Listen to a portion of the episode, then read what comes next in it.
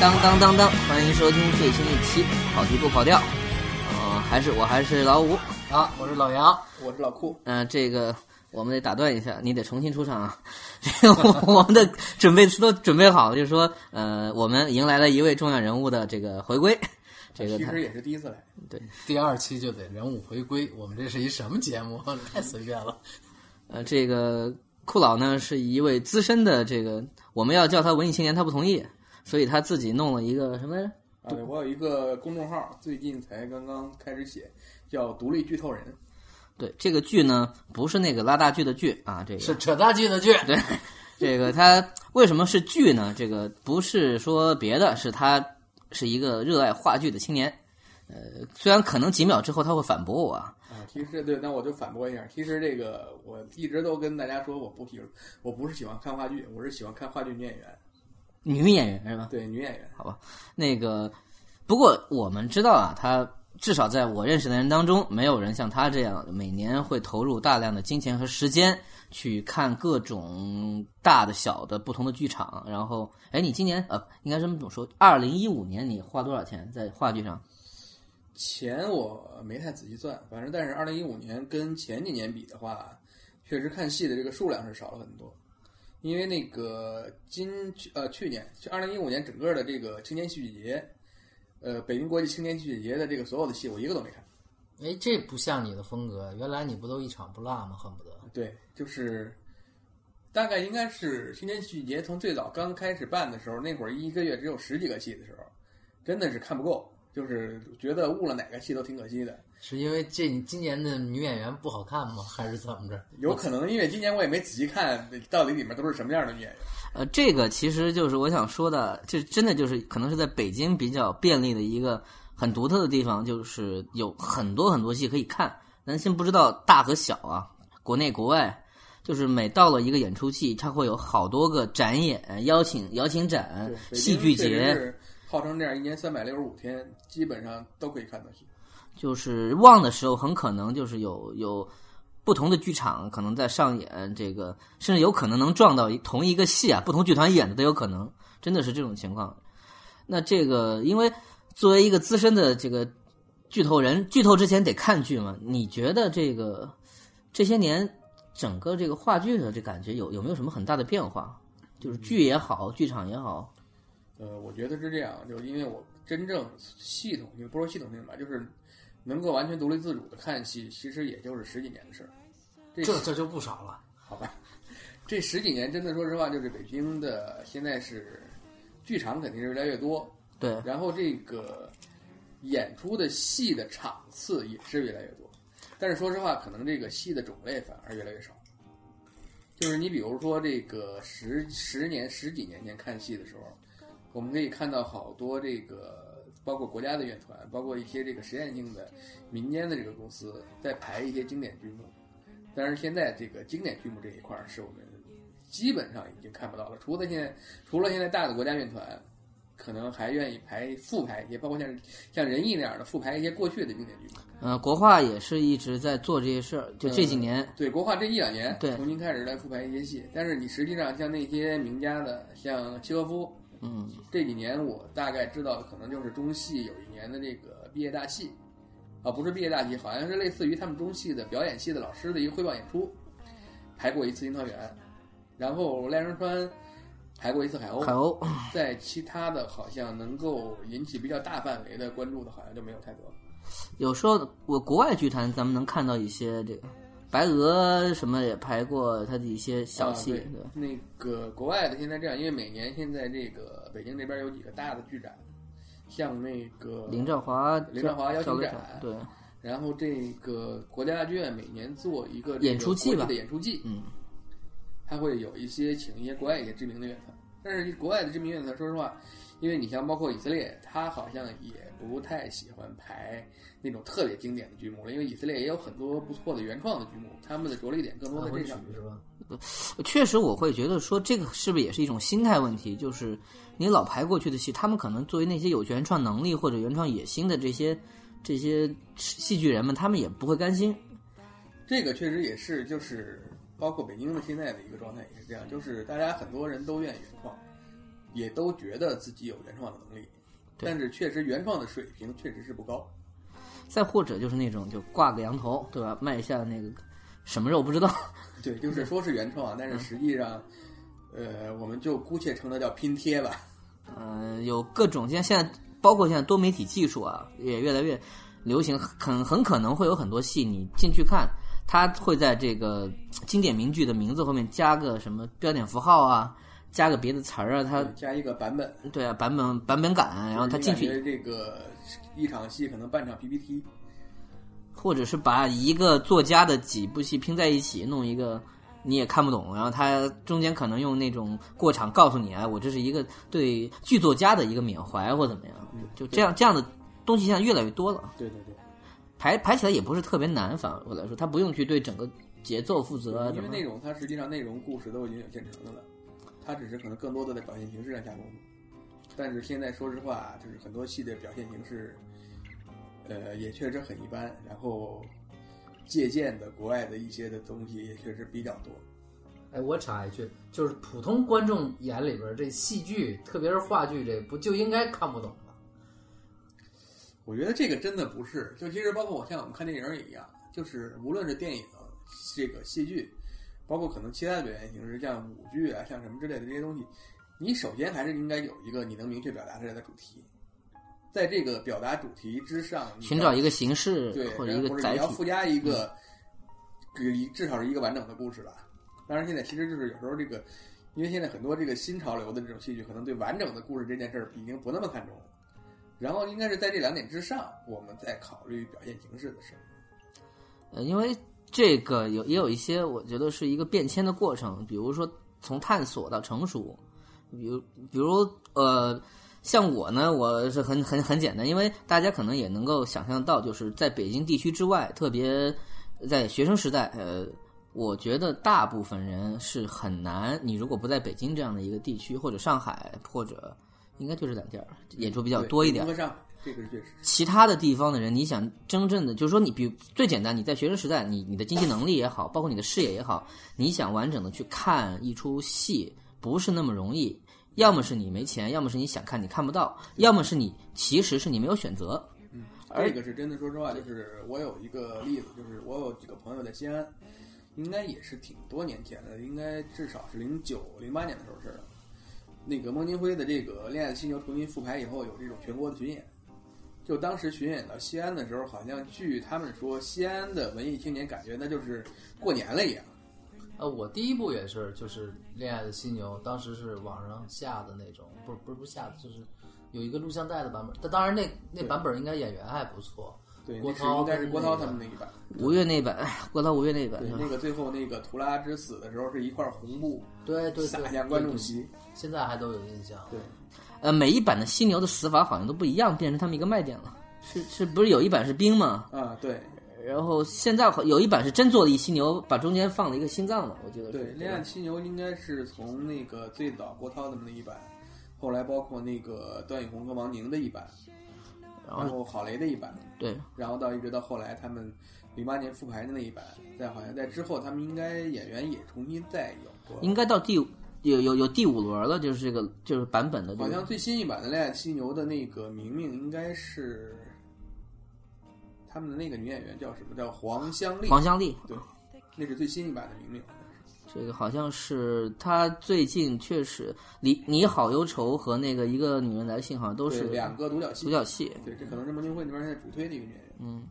这个呃说到孟京辉的话，这个其实我觉得对大部分人来说是一个回忆的起点，就是他重新出现在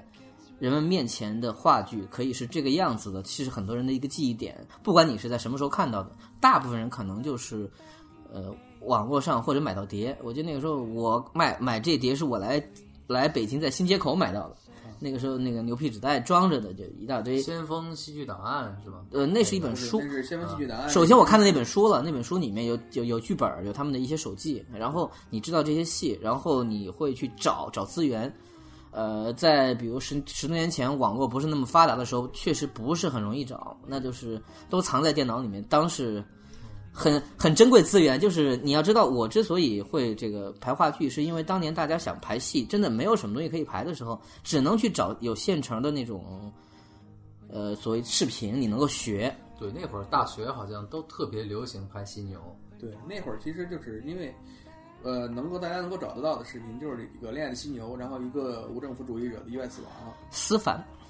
对，还有思凡，再就赖声川了。对，然后就是那个表坊的那个，因为表坊确实是有这个出 DVD 啊，那会儿可能还不是 DVD，他们有这个有这个留这个表演视频的习惯。对，然后而且大部分同学来说，其实排赖声川的话很吃力，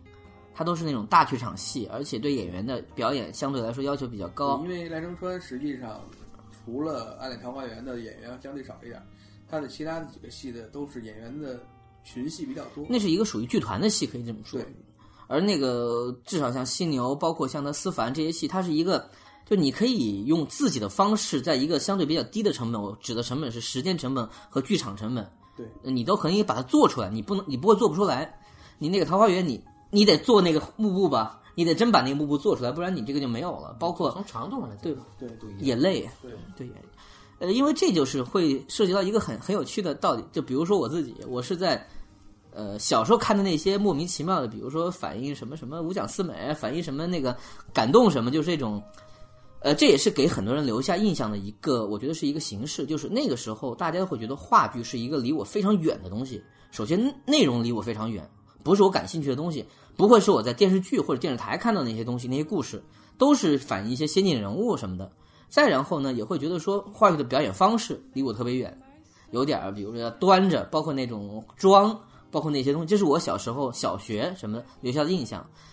结果呢，等到我自己接触到，那真的就只能说是这个视频的时候，因为很多人会认为啊，看视频不叫看话剧，我我也同意这一点。但是在没有条件的情况下，你最初接触到什么东西，你对这个东西产生的最初印象还是很重要。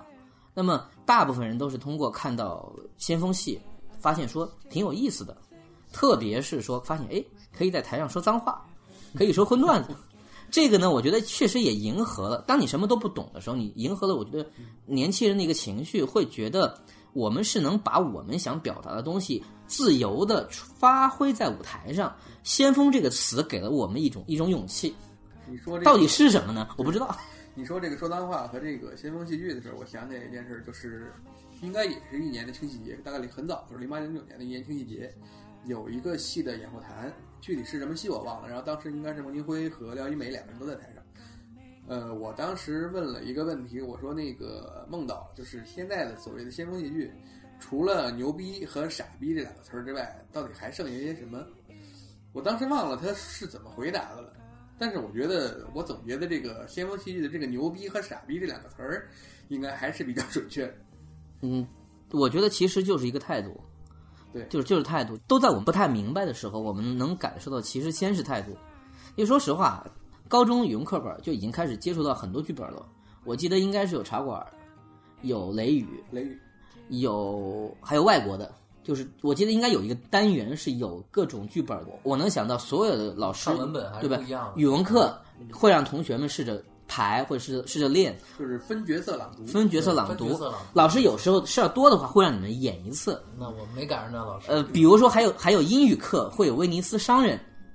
会有英语的这种。你在接触戏剧这个东西的时候，其实你不是那么远，你多多少少，因为它还是非常大的一块的一个戏剧的一个题材。但是呢，事实上你接触到那个东西的时候，呃，我们不就不说是不是考试了。它可能比枯燥的那个那个课文什么可能要好玩一些，但事实上你也没有亲近感，因为那些东西确实离你太远了。那其实就是说，咱们大概都是你们是什么时间开始这个接触到一个完整的这个话剧作品？我知道吴老好像是那个零三年大戏节的时候，大戏节之前跟汤唯有过，嗯嗯，那个是零四年。就汤汤唯在当时是应该在，我得把这个话说清楚，跟汤唯有过一面之缘，不是有，不是有过什么，不止一面，不止一面，是是这样。就汤唯当时是应该在中戏还在读研，然后他在这个大戏节里面当义工，然后他是应该是应该是剧场组的吧，我记得是我们是作为一个去参加的人，给我们解决一些问题嘛。汤唯老师在这个戏剧界一共应该是只当过三次义工，就是大戏节的一次，然后后来的这个。北大百年讲堂有一次演《爱恋桃花源》，那个可能是汶川大地震期间，有一次类似不知道算不算赈灾演出吧，反正他好像是在那儿发过一次宣传单。再有一次就是太了解了，就是去年还是前年的爱丁堡剧展，他在杭州啊，那个有有是有新闻的。对培训志愿者嘛，大概应该就是这三次。呃，这个借窦文涛一句话，这黑材料整理的真是 没少下功对夫，那啊。不是外人。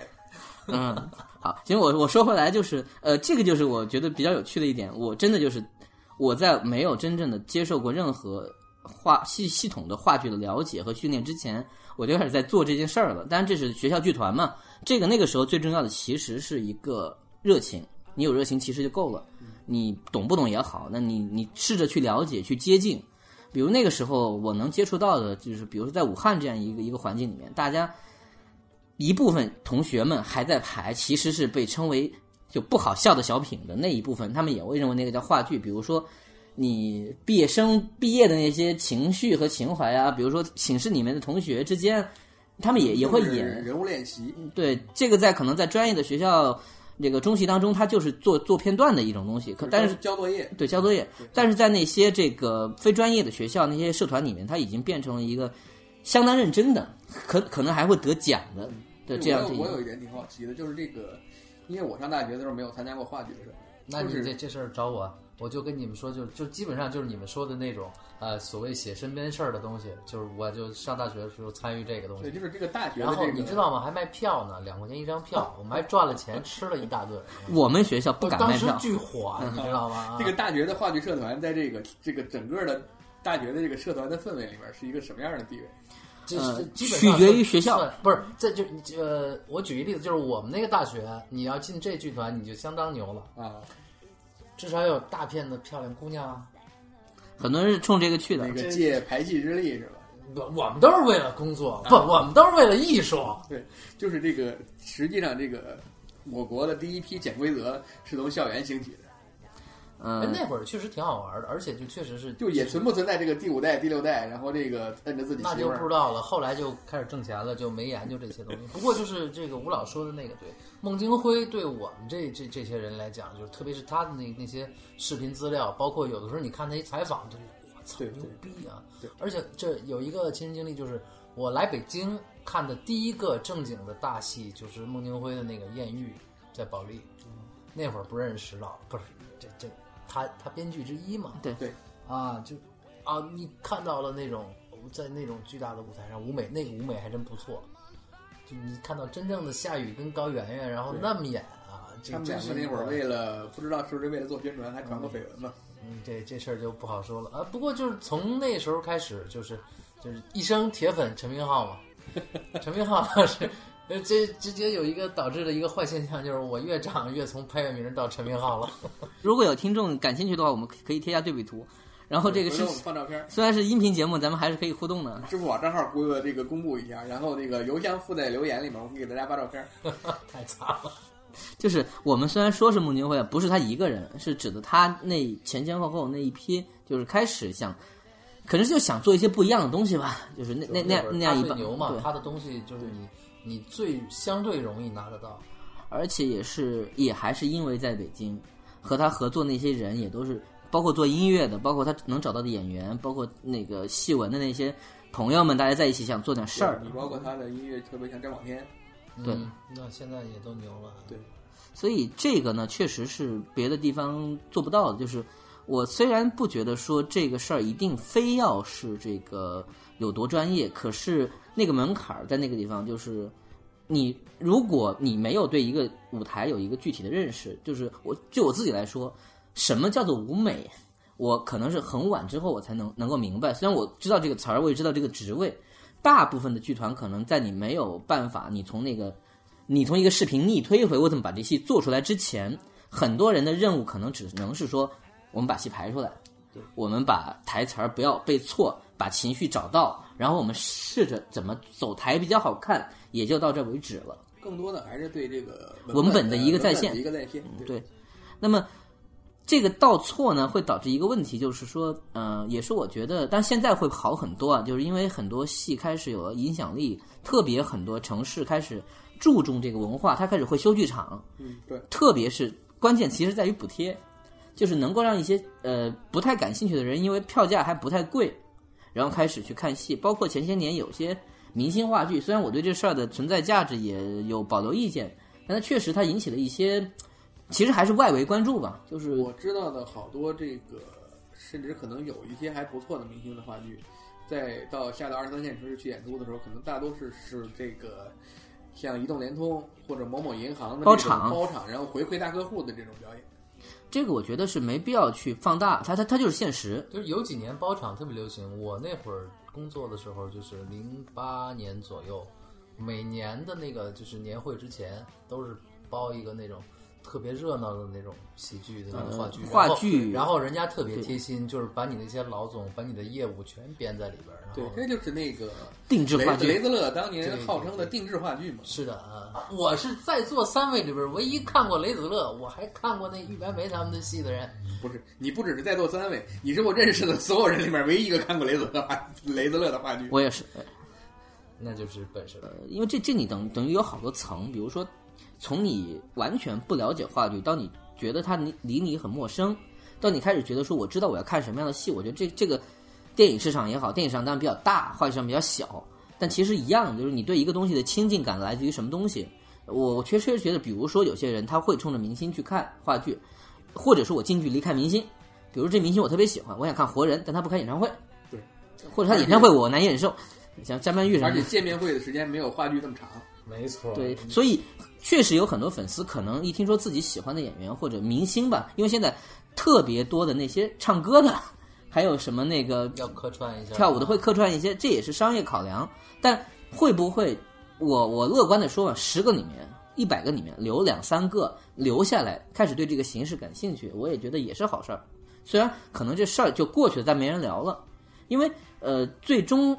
我个人感觉就是舞台和电影这两两两个东西，它是两个不同的感受。不管你是在台上台下，这我都经历过。它舞台的那个魅力来自于每一场它的那种凝聚力，它那种让你，呃，最最简单嘛，就是说你凭什么相信在这个黑洞洞的地方，那个地方就是皇宫，那个地方就是一个人的家？这个要靠很多手段去体现。而这个呢，如果在影像上表现，我得用多少钱，我得用什么样的技巧？而在舞台上有很多。完全不同的技巧和方式，包括专业的一些技能，可以说是一种催眠吧，就让你相信它是一种心理现象，就是就戴锦华的说法，它是一个它是个化学现象。而且一般总是会感觉话剧比电影要牛逼，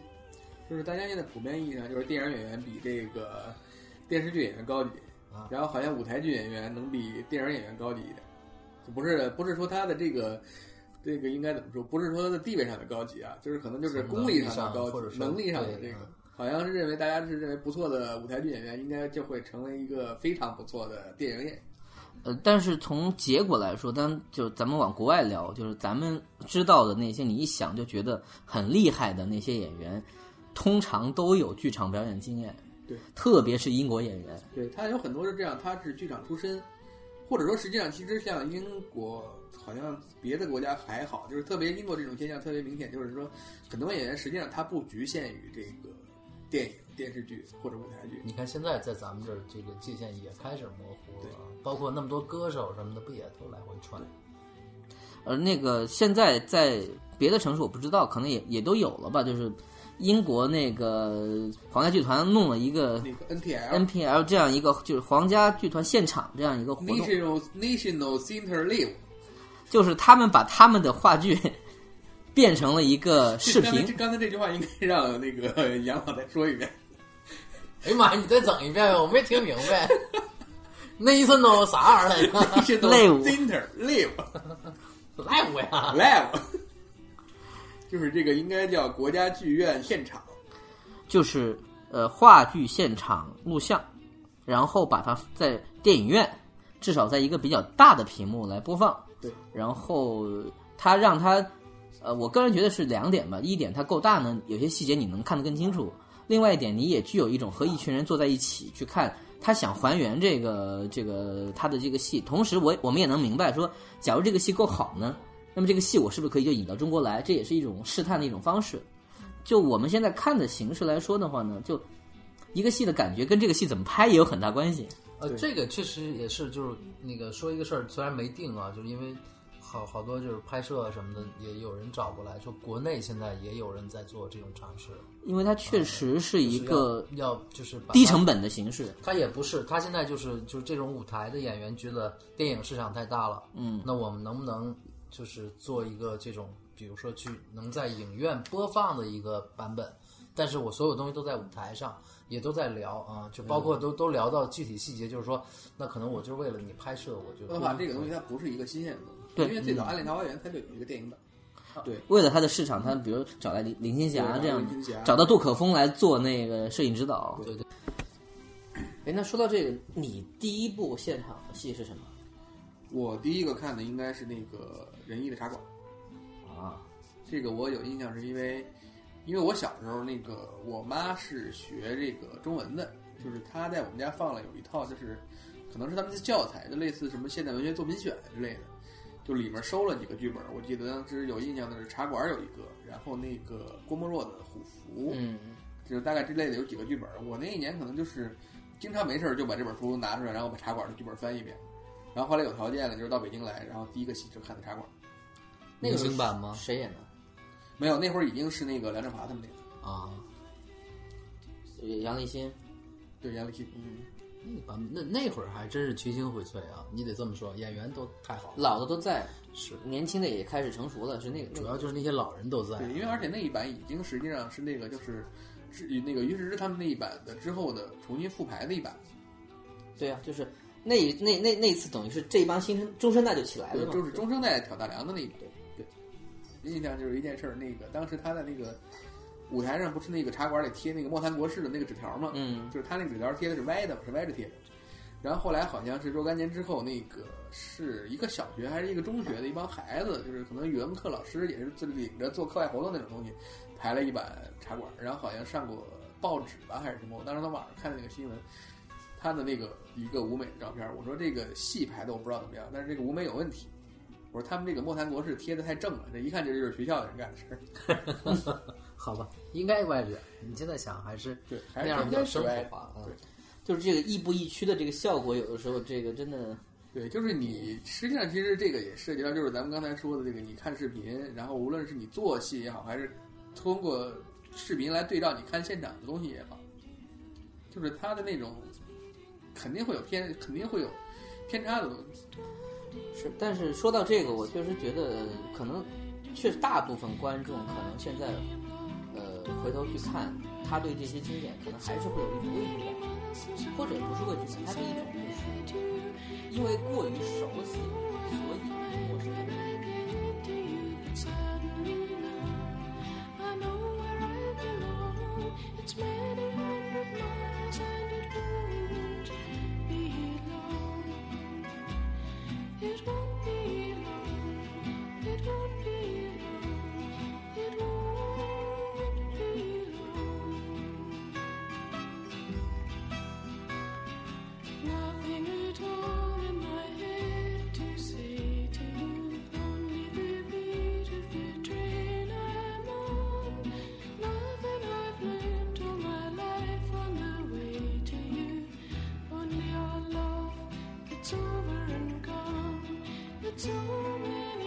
是从